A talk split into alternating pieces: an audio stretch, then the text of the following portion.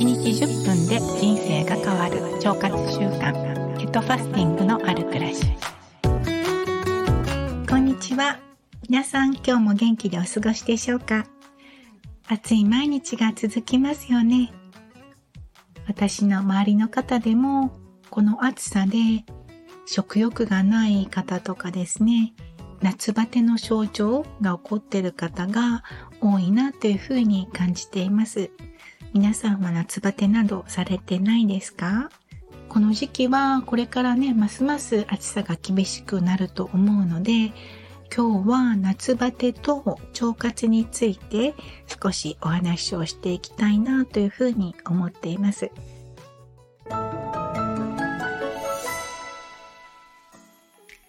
実は夏バテと腸活ってすごく大きな関わりがあるんですよね。夏バテのその大きな原因の一つには、まず自律神経の、え乱れが挙げられるんですけれども、それはね、どういうことかと言いますと、外に出るとこれだけ気温も高くなってて暑さが厳しくなってるんですけれども、その分建物に入るとどこに行ってもクーラーがすごく効いてて冷えすぎなくらいになってると思うんですよね。で、その一日の中で暑いところと寒いところをね、それを繰り返していくと、どうしても自律神経が乱れてきてしまいます。で、自律神経は、その胃腸の働きにも大きく関わっているので、えそうすることによって胃の働きが鈍ってしまい、そして食べたものがうまく消化されなくて胃もたれが起こったりですとか、で、あと消化されないので食欲が湧かないとかですね。そういったあの夏バテ特有の症状が出てきたりします。で、あともう一つ大きな要因としては冷たい飲み物ですよね。はい、皆さんね、どうしてもこれだけ暑いと氷のたくさん入ったキンキンに冷えた飲み物を常に飲まれてるかと思うんですけれども、体が冷える、消化管が冷えることによって、胃腸の働きも鈍ってきますしで、私たちが食べたものを消化するその胃酸とかですね、消化酵素の働きとか分泌もどうしても低下してきてしまうんですよね。そうすることで食欲がなくなったりとかですね、胃もたれが起こったりとかですね、お腹の不調が起こったりっていうようなことが起こってくるので、冷たい飲み物は取るなっていうとね、この暑さではね、ちょっと厳しいかと思うんですけれども、少し氷の量を減らすとかですね、キンキンに冷えたものの取る回数を減らすとか、あとは、もしくはお食事の前に、そういった冷たすぎる飲み物を取らないようにするとかですね、そういう工夫もされてみるといいのかなというふうに思います。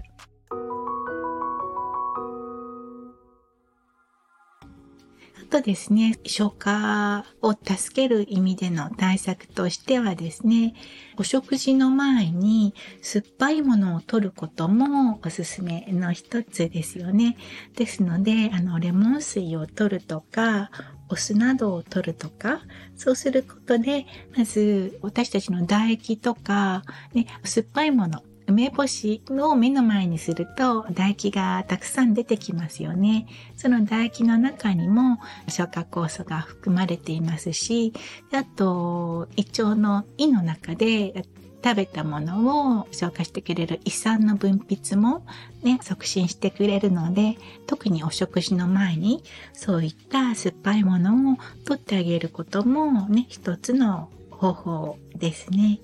あとはですね、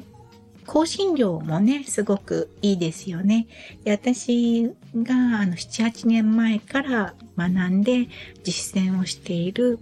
インドの予防医学のアイルベーダーの世界では香辛料をね、よく使うんですけれども、消化を助ける香辛料の一つとして、トリカトゥっていう香辛料があるんですよね。この香辛料は3つの香辛料がミックスされたものなんですけれども、まず、えー、ブラックペッパー、黒胡椒ですよね。黒胡椒と生姜？粉になった生姜ですね。あとは、ピパーツって皆さんご存知ですか？ピパーツとかヒハツとかって言うんですけれども、あの、沖縄の石垣島の代表的な胡椒になるんですけども、この3種類を同じ分量を入れて、それを混ぜるんですね。その混ぜたものが消化力を上げてくれるスパイスになるので、そのスパイスをお食事の前に左右に溶かして飲んだりとかですね。もしくはお食事、食べるものに直接かけてあげたりとかですね。特にあのお肉とかっていうのは消化にとっても重いので、消化力を上げてあげることがすごく大事なんですよね。ですので、味付けの意味でもいいですよね。香辛料なので。だからお肉に直接この取り方をかけて食べてあげるっていう方法もすごく効果的だと思います。でも、その取り方っていうのは、その方の体質によっては合わない方もいるので、そういう方の場合、ギーっていうバターを煮詰めた純粋な油があるんですけれども、そのギーを活用してあげるといいと思います。このギーっていうのは、現代社会でも美容とか健康、そしてダイエットにもいいよっていうことで、欧米のハリウッドスターの方ですとか、モデルさんとかですね、そういう方が使ってるっていうことで有名になって、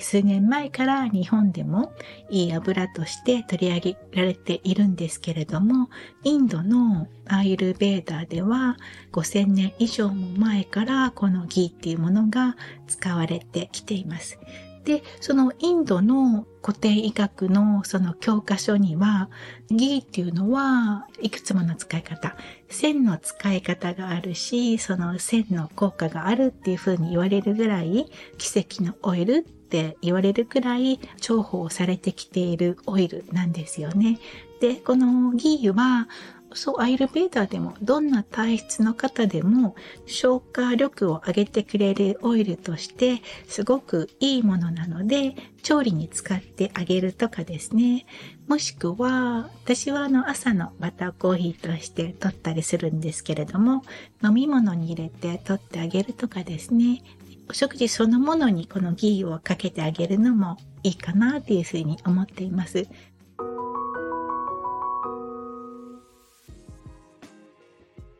とにかくこれだけ暑くなるとどうしても生活の習慣によって胃の働き消化器の働きがどうしても低下してきてしまうのでそういうもので消化力を上げてあげるのもいいのかなっていうふうに思っています。私はそう夏バテっていうのは考えてみるとここ何年も夏バテをしたことがないんですよね。で、それはやっぱり考えてみると、このインドの予防医学のアイルベーダっていうものを私は7、8年くらい前に学ばせてもらって、それから生活習慣の中にこのアイルベーダの健康法をずっと取り入れてきてるんですよね。そして数年前からはアメリカのあの新しい予防医学っていうものを取り入れて、それをずっと実践してきているんですが、っぱり今考えてみると、そんなに大きな不調ってもともとなかったんですけれども、そういったね、夏バテが起こらなくなってるよなとかですね。で私、え、ー、と、ちっちゃい頃ちょっと小児喘息気味だったことがあって、風邪をひいて咳をすると、咳がずっと止まらないっていうようなことがあったりとか、咳のしすぎて肋骨にひびが入って痛くなったりとか、そういうようなこともあったんですけども、考えてみれば、咳込むような症状も本当にここ何年もないよなっていうことを感じています。ですので、日々のこの生活習慣の中にそういうようなことを取り入れていくと、ちょっとした不調も改善されていくので、腸活として取り入れていただけるといいのかなっていうふうに思っています。本当にこれからもっともっと暑さが厳しくなるので、皆さんの熱中症対策もされながら、プラス消化能力を上げるための腸活っていうのもできるところからぜひ実践していただければいいなっていうふうに思っています。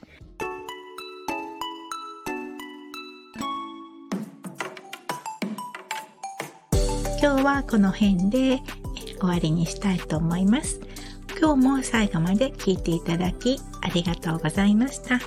次回の配信も聞いていただけると嬉しいです。ありがとうございました。